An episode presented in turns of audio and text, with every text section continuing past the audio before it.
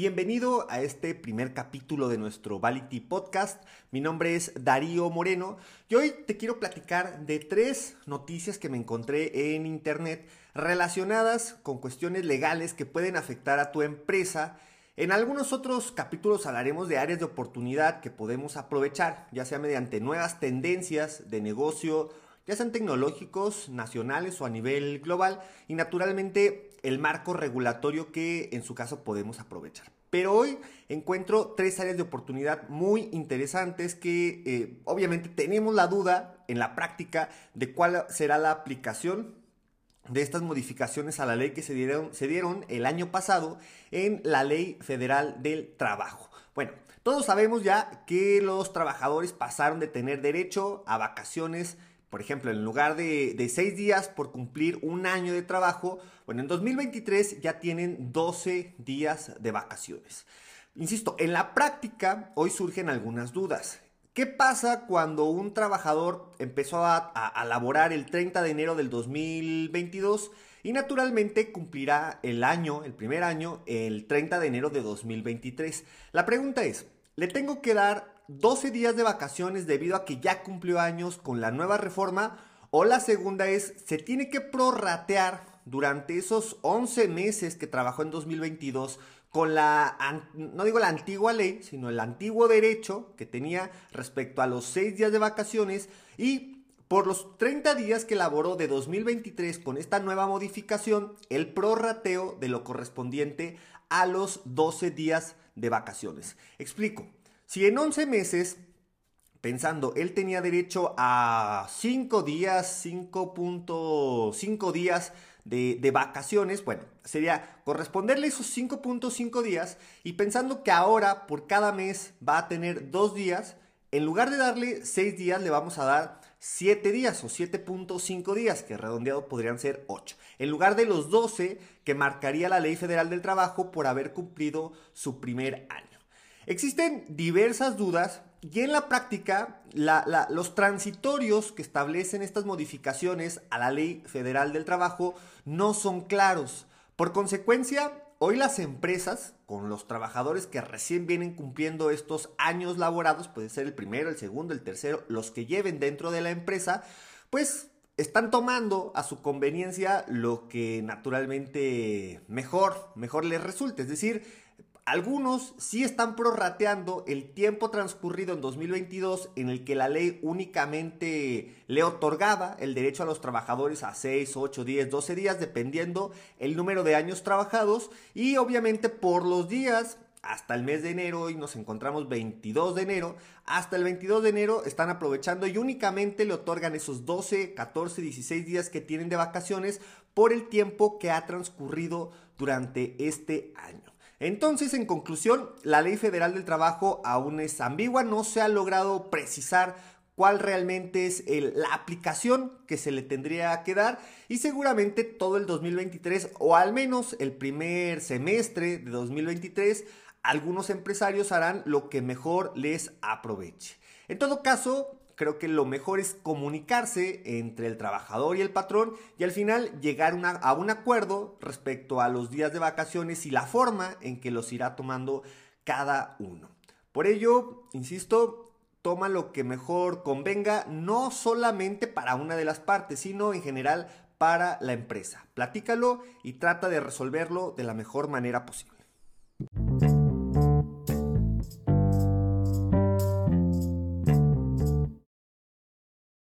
Segunda nota que nos encontramos eh, se titula Tres empresas fueron demandadas por usar imágenes con derechos de autor. Esto lo, encontramos en la página perfil.com y bueno, ahí toma relevancia esta parte del el uso de la propiedad intelectual, propiedad industrial, que en muchas ocasiones utilizamos, por ejemplo, en nuestros sitios web.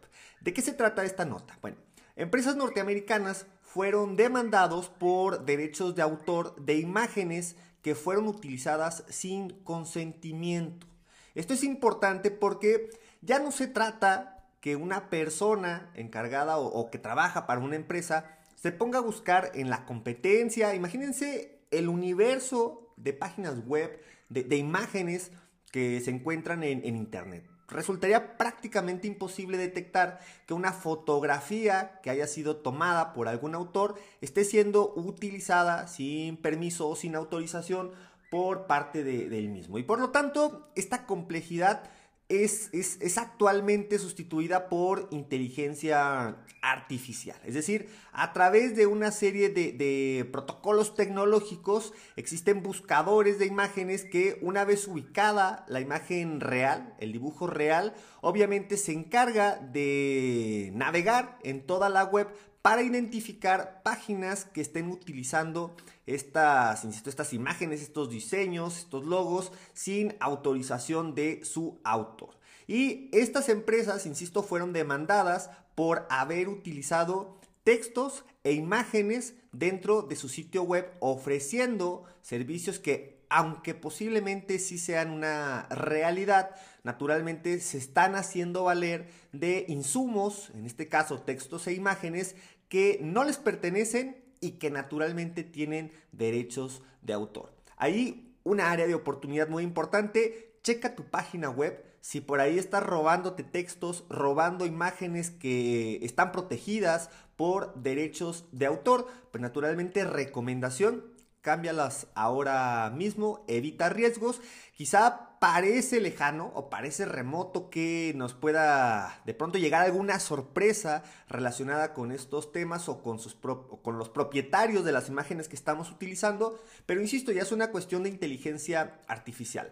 Cualquier empresa con los recursos suficientes como para hacer valer este tipo de, derechos o cualquier otra persona que mm, su principal negocio sea demandar a empresas que estén utilizando sin su autorización algún tipo de, imagen publicitaria, insisto, de, de, textos dentro de un sitio web, pues obviamente están a la casa del primer incauto que utilice este tipo de insumos. Por lo tanto, insisto, evita problemas, revisa o pon a revisar a tu equipo de marketing, de diseño, para identificar si lo que estamos subiendo a este sitio es propio o en su caso que no esté protegido por derechos de autor.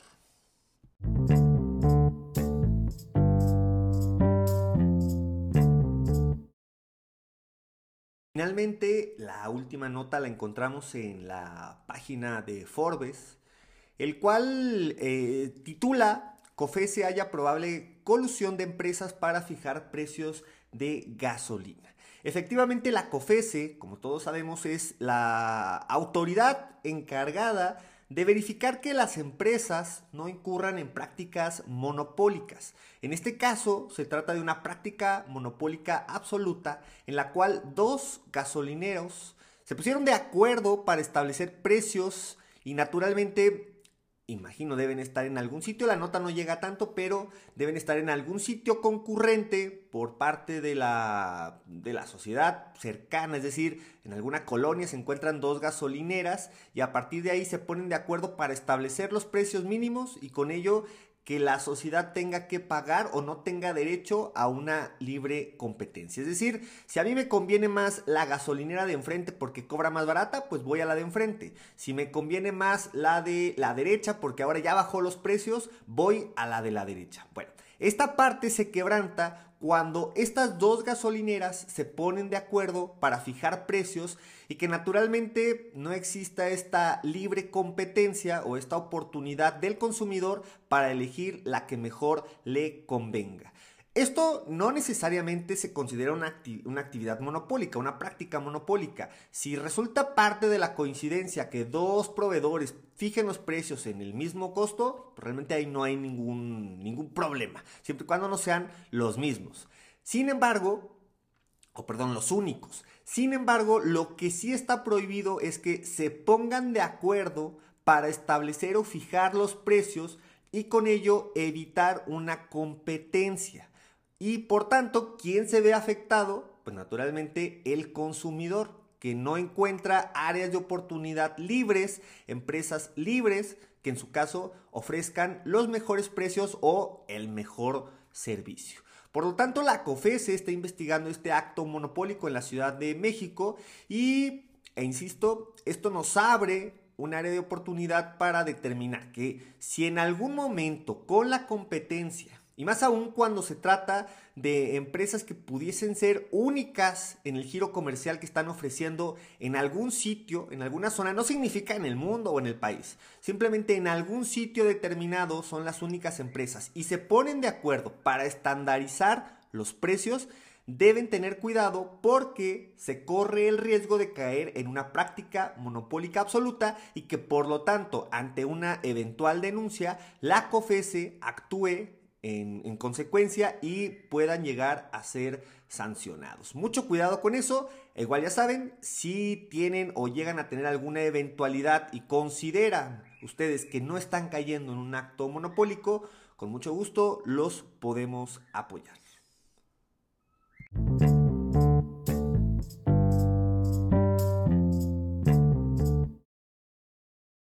Muchas gracias por habernos escuchado en este primer capítulo de nuestro Vality Podcast. Recuerda que si tienes algún comentario, alguna sugerencia, háznoslo saber. Estamos en vality.com.mx y nuestras redes Facebook, Instagram, incluso TikTok, por si deseas contactarnos o necesitas, requieres de algún tipo de apoyo. Mi nombre es Darío Moreno, muchas gracias y nos escuchamos la próxima semana.